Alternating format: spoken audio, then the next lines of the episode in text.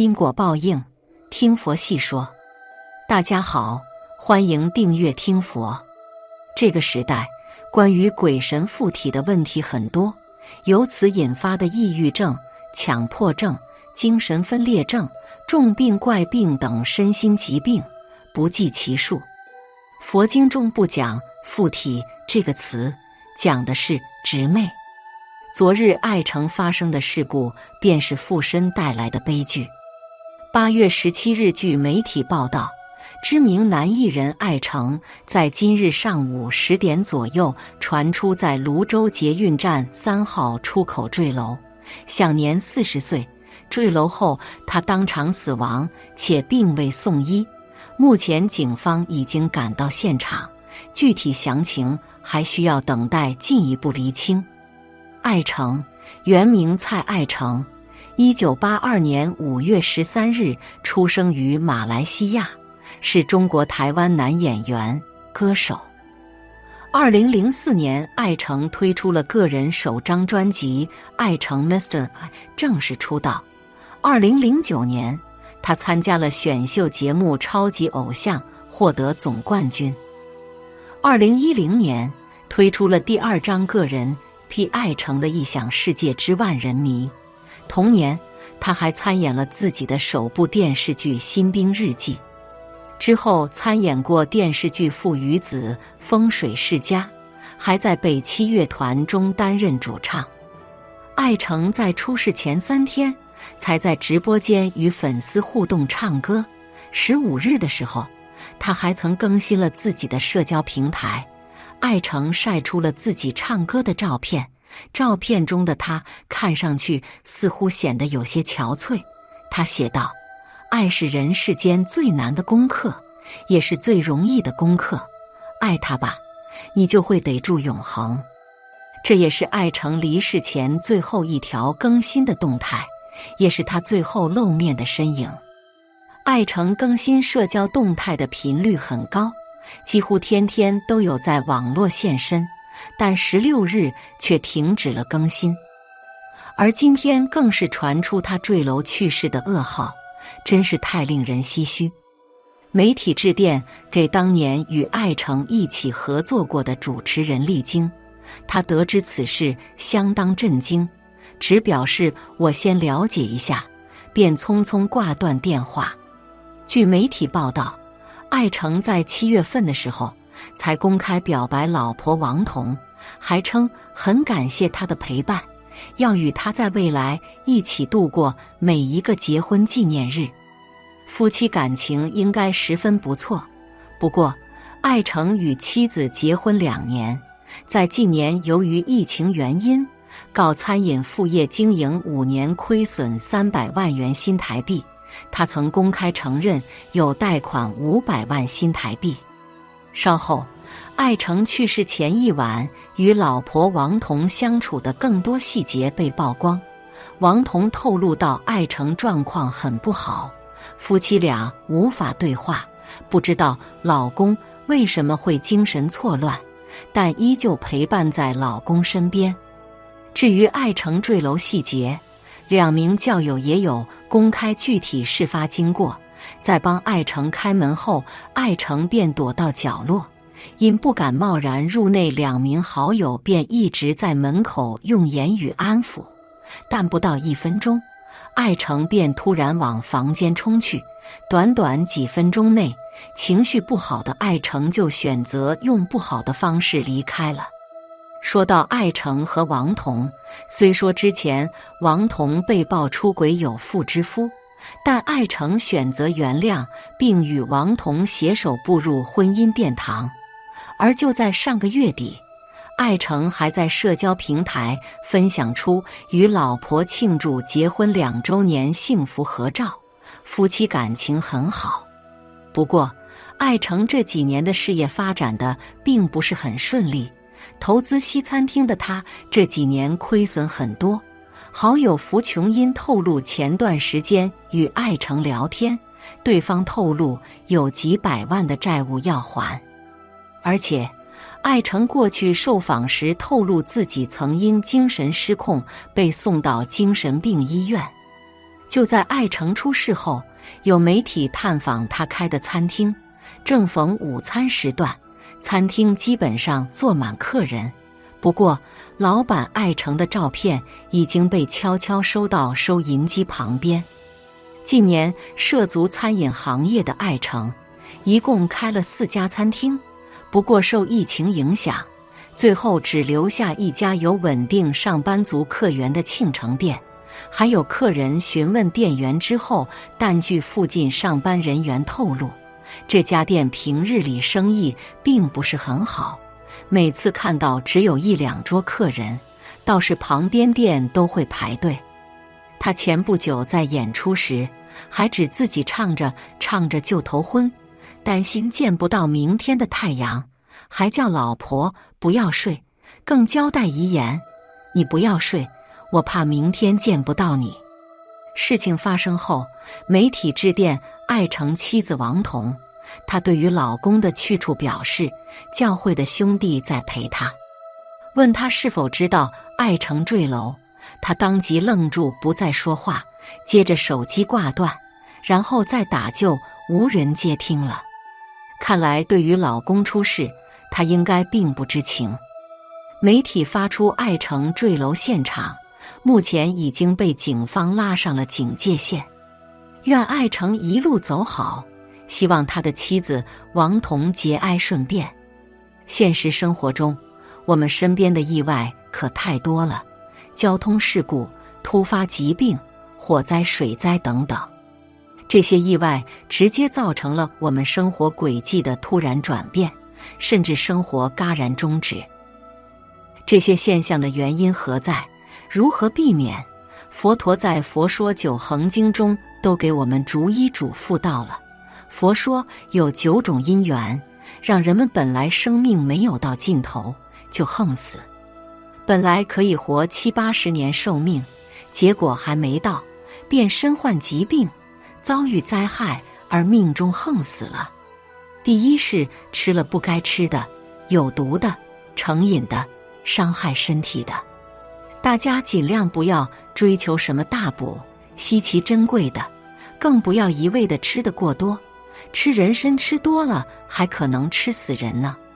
吃河豚鱼毒死的每年都有，你说这不是自找吗？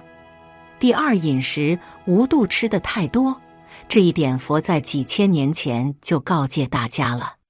现代社会各种常见病，糖尿病、高血压。冠心病等等和暴饮暴食都有很大关系，糖多、盐多、脂肪多，不得病才怪呢。等得了病，然后你说佛不保佑我呀？我有冤亲债主啊！快别瞎联系了，其实就是你自己在害自己，没别的原因。三是不同的季节、地点吃的东西要注意，南方吃的东西。北方人会吃不习惯，反之亦然。反季节的食物要避免，冬天避免喝凉水、冰可乐；夏天避免吃上火的东西。在医疗条件不发达的时代，一次不恰当的饮食导致急性肠胃炎、肠痉挛，最终丧命并不少见。四是上次吃的饭还没消化呢，接着吃下顿。这样特别容易导致胃肠出问题、痉挛、梗阻，甚至穿孔。五是忍大小便，好像不多见，但是有些特殊的职业行业有长时间工作的要求，一定要注意，尽可能的避免。六是不持戒的人，如偷盗、抢劫等犯了罪，被刑罚追责，或者被仇家追杀。或被利刃刀斧砍，或惊恐忧虑，导致横死。其为亲近恶知识，常见的如传销、诈骗、抢劫，都可能让你断命。恶知识指的是教给你不正确观念的，教唆你犯罪的，教导你错误知识的，范围很广，大到发动战争、邪教，小到一个错误的常识。